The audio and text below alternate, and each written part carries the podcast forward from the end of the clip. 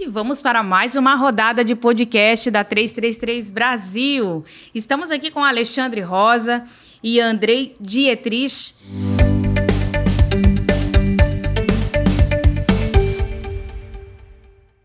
Alexandre, vamos falar um pouco sobre futuro, né? As perspectivas e, e tudo mais aí. De que maneira, Alexandre, é, podemos pontuar o melhoramento genético é, como ele pode também auxiliar né, em termos de produtividade ao longo dos anos aí o setor? Não, olá, tudo bem? Obrigado aí pelo convite. Satisfação estar aqui com vocês. É, a genética a gente costuma dizer que se fosse fazer um paralelo com um trem é a locomotiva do trem, né? Ela que puxa todos os, os vagões, né? E estabelece aí é, os limites que a gente pode ter na produção para, para o futuro. Sem dúvida nenhuma, se a gente olhar os números de 30, 20 anos atrás da produção, né, da produtividade, houve um avanço bastante grande que a genética propiciou. Né? No passado mais distante, os produtores é, não costumavam muito comprar a sua reposição genética né? ou, ou retiravam a reposição genética do próprio plantel interno. Isso felizmente mudou a partir do momento que a gente determinou e mostrou para o produtor que mais importante do que uma característica racial do animal é importante é o que, que ele traz de benefício econômico, porque a nossa atividade da suinocultura ela é uma atividade econômica de uma commodity, né?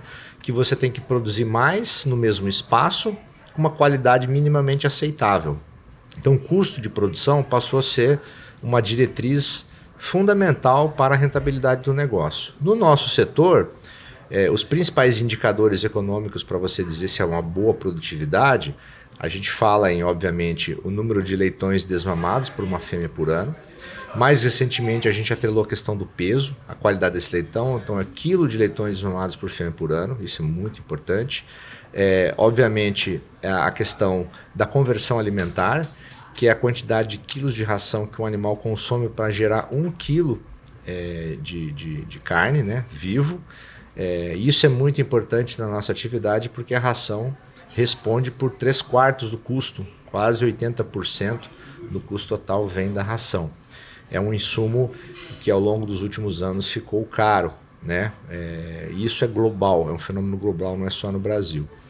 É, as produtividades que o Brasil tem hoje, graças não apenas à atualização genética dos plantéis, que é muito bem feita, mas também à sanidade do, do Brasil, o Brasil é um país que tem uma, uma condição, um status sanitário invejável comparado aos nossos concorrentes do hemisfério norte. Nós somos livres das principais enfermidades virais que acometem rebanhos mundiais, como a PIRS, o PED, muito pouco desafio com influenza, não temos a peste suína africana, que dizimou plantéis na China, problema muito sério na Europa também. E isso faz com que é, os animais na suinocultura brasileira consigam expressar o máximo do seu potencial genético. Então, hoje, é, os números que são apresentados pela própria Agrinés no concurso dela são é, extremamente é, é, é impressionantes, né? acima de 35, 36 mamados por fêmea por ano, 16 é, nascidos por, por fêmea, conversão alimentar abaixo de 2, se aproximando do frango. Então, é, não é só a genética, né? é uma série de fatores, né? são vários pilares. Como também é importante a nutrição, a mão de obra, né? que é um assunto que a gente pode falar bastante também, ele é importante, a sanidade, a ambiência, a condição com que você é, dá, propicia para o animal expressar o seu potencial, mas a gente costuma dizer que a, a, a genética ela foi o pontapé inicial, né? ela, ela possibilitou isso é, e os avanços ainda podem ser muito grandes no, no futuro. Perfeito, Alexandre. É, fala um pouquinho para a gente também em relação à, importância de unir os esforços né, entre o campo, a indústria, os fornecedores, é, em prol do, do crescimento mesmo do setor. É, eu acho, a gente sempre fala que você precisa estabelecer alianças estratégicas entre os elos da cadeia para que todo mundo tenha um benefício. É, a gente nunca gosta que é, um elo da cadeia se beneficie em detrimento de outro elo. Então, quando você fala, ah, meu custo está baixo, mas porque o milho está muito barato, isso não se sustenta no longo prazo, porque o produtor do milho não vai ter incentivos para continuar crescendo na sua atividade. O ideal é que todos os elos se fortaleçam, que todo mundo tenha rentabilidade e né, que isso possa converter numa cadeia mais forte. É, Trabalhar no ganha-ganha. Exatamente. Essa... Então, a, tá aqui o Andrei, né, que, que atua na, na, na, cooperativa, na Copagril, ele passou também pela, pela Frimeza. A, co a, cooperativa é um exemplo muito concreto disso, né? É uma união de, de associados em que eles definem quem pode fazer bem feito o quê, não necessariamente pode fazer tudo muito bem feito. A cooperativa ela entra com toda essa questão é, da extensão rural, da orientação técnica e as cooperativas brasileiras elas atuam muito bem nesse, nesse, nessa integração com os fornecedores. Né? São empresas que se abrem e, e buscam essas alianças estratégicas para produzir melhor. Então, eu acho que é um case de sucesso é, no Brasil dessa união, porque a gente sabe que você não consegue fazer tudo muito bem feito. Então é melhor você focar em algo específico e se unir a outras empresas ou outras entidades é, para conseguir fazer melhor o todo. Então eu acho que é, a gente aprendeu isso ao longo do tempo, né? É, muitas empresas no passado quiseram, ah, eu vou fazer tudo aqui interno, né? Então eu vou fazer a minha nutrição, vou fazer a minha genética, eu vou des desenvolver a minha pesquisa, a minha extensão. Além de você ter um custo muito alto com isso, você perde um pouco o foco do teu negócio. Né? Se o teu uhum. foco é a produção de alimentos, tenta se associar com outras empresas para que você possa é, ter uma velocidade de melhorias mais rápida. Acho que é uma forma inteligente aí de progredir. Na prática, é, ser cada vez mais especialista naquilo que, que faz, né? Como, como carro-chefe, fortalecer parcerias na, nas outras frentes é. aí para um. Você tem o um teu core business, né? Você não vai sair dele, mas em outras áreas eu acho que você precisa ter essas alianças estratégicas. Hoje no painel que estava acontecendo agora há pouco na 333 falou sobre isso com testemunhos de produtores de que, que são produtores de sucesso que cresceram muito nos últimos anos e eles falaram, né? É, valorizando as parcerias estratégicas que eles estabeleceram é, para que tivessem sucesso nos seus negócios.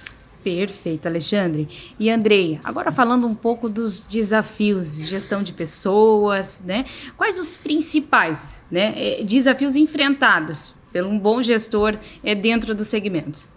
É, bom dia, agradeço também pelo convite, é um, um prazer poder falar com vocês. É, nós temos alguns desafios quando a gente fala em gestão de pessoa, até Uh, um dos temas do painel foi muito voltado à cultura, né? A, a, minha fala, principalmente, foi voltada à cultura. Acho que esse é um dos desafios, principalmente quando você percebe uma necessidade de mudança de cultura. Como que eu faço para que é, a equipe, as pessoas façam as coisas do jeito esperado? Ou que converse com os valores da, da cooperativa, que é o nosso caso. Né? Então, quando nós não estamos acompanhando, quando ele precisa agir, quando ele precisa decidir na nossa ausência, como que ele faz isso? Né? É, que todos tenham a mesma conversa nos diferentes níveis. Então esse é um grande desafio. Né? Nós temos um outro desafio que é tanto a atração quanto a retenção de pessoas. Nós temos novas gerações que estão entrando no mercado, né? É, até gerou alguns, algumas conversas ontem ali durante o painel também bem interessantes. É, como é o perfil dessas gerações que estão adentrando no mercado de trabalho, que já estão há algum tempinho, na verdade, já aí, né? É, trabalhando, sendo a nossa força de trabalho. E eles pensam diferente. Então, se nós tínhamos uma geração que pensava de uma forma, que agia de uma forma, que tinha os seus motivos, essa é diferente. Ela já nasce com, é, com um contato muito grande com tecnologia, as coisas são muito mais rápidas, muito mais aceleradas, e o gestor que se vire para cumprir essas necessidades, essas demandas pra deles. Para acompanhar né? Sim, essa, essa evolução. Então, é uma dificuldade. Então, é, gestores, principalmente, que já estão há mais tempo no mercado, eles vão ter que se adaptar com essa, vão ter que dar um jeito de se adaptar com essa geração. Ela tem uma demanda diferente.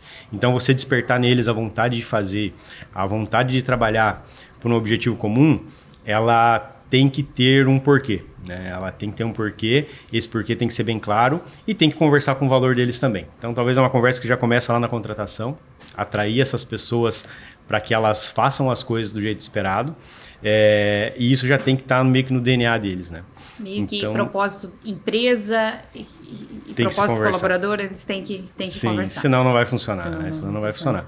E a gente criar um ambiente para que eles queiram permanecer. Então, é, eles têm que entender, eles têm que perceber de fora que a empresa ela proporciona aquilo que ele, que ele busca, né? É, assim a gente se torna atrativo a gente consegue trazer os talentos que, que ele opte vir para a Copagril e não para uma outra empresa que talvez ele, ele teria possibilidade, né? E que ele não queira sair da Copagril, da Copagril, que ele não queira sair da nossa empresa, que ele permaneça por bastante tempo e tenha longevidade, que é um grande desafio também, né? É, a gente já tem é, um perfil muito diferente de equipe, já não tem tantas pessoas com 5, 10, 15 anos de casa como era uma vez. Perfeito, Andrei. Gente, obrigada pela participação, Alexandre, Andrei. Foi um prazer estar aqui com vocês. E a 333 agradece imensamente. Deixa aqui o carinho e muito sucesso. Obrigado. Obrigado, tá. muito obrigado.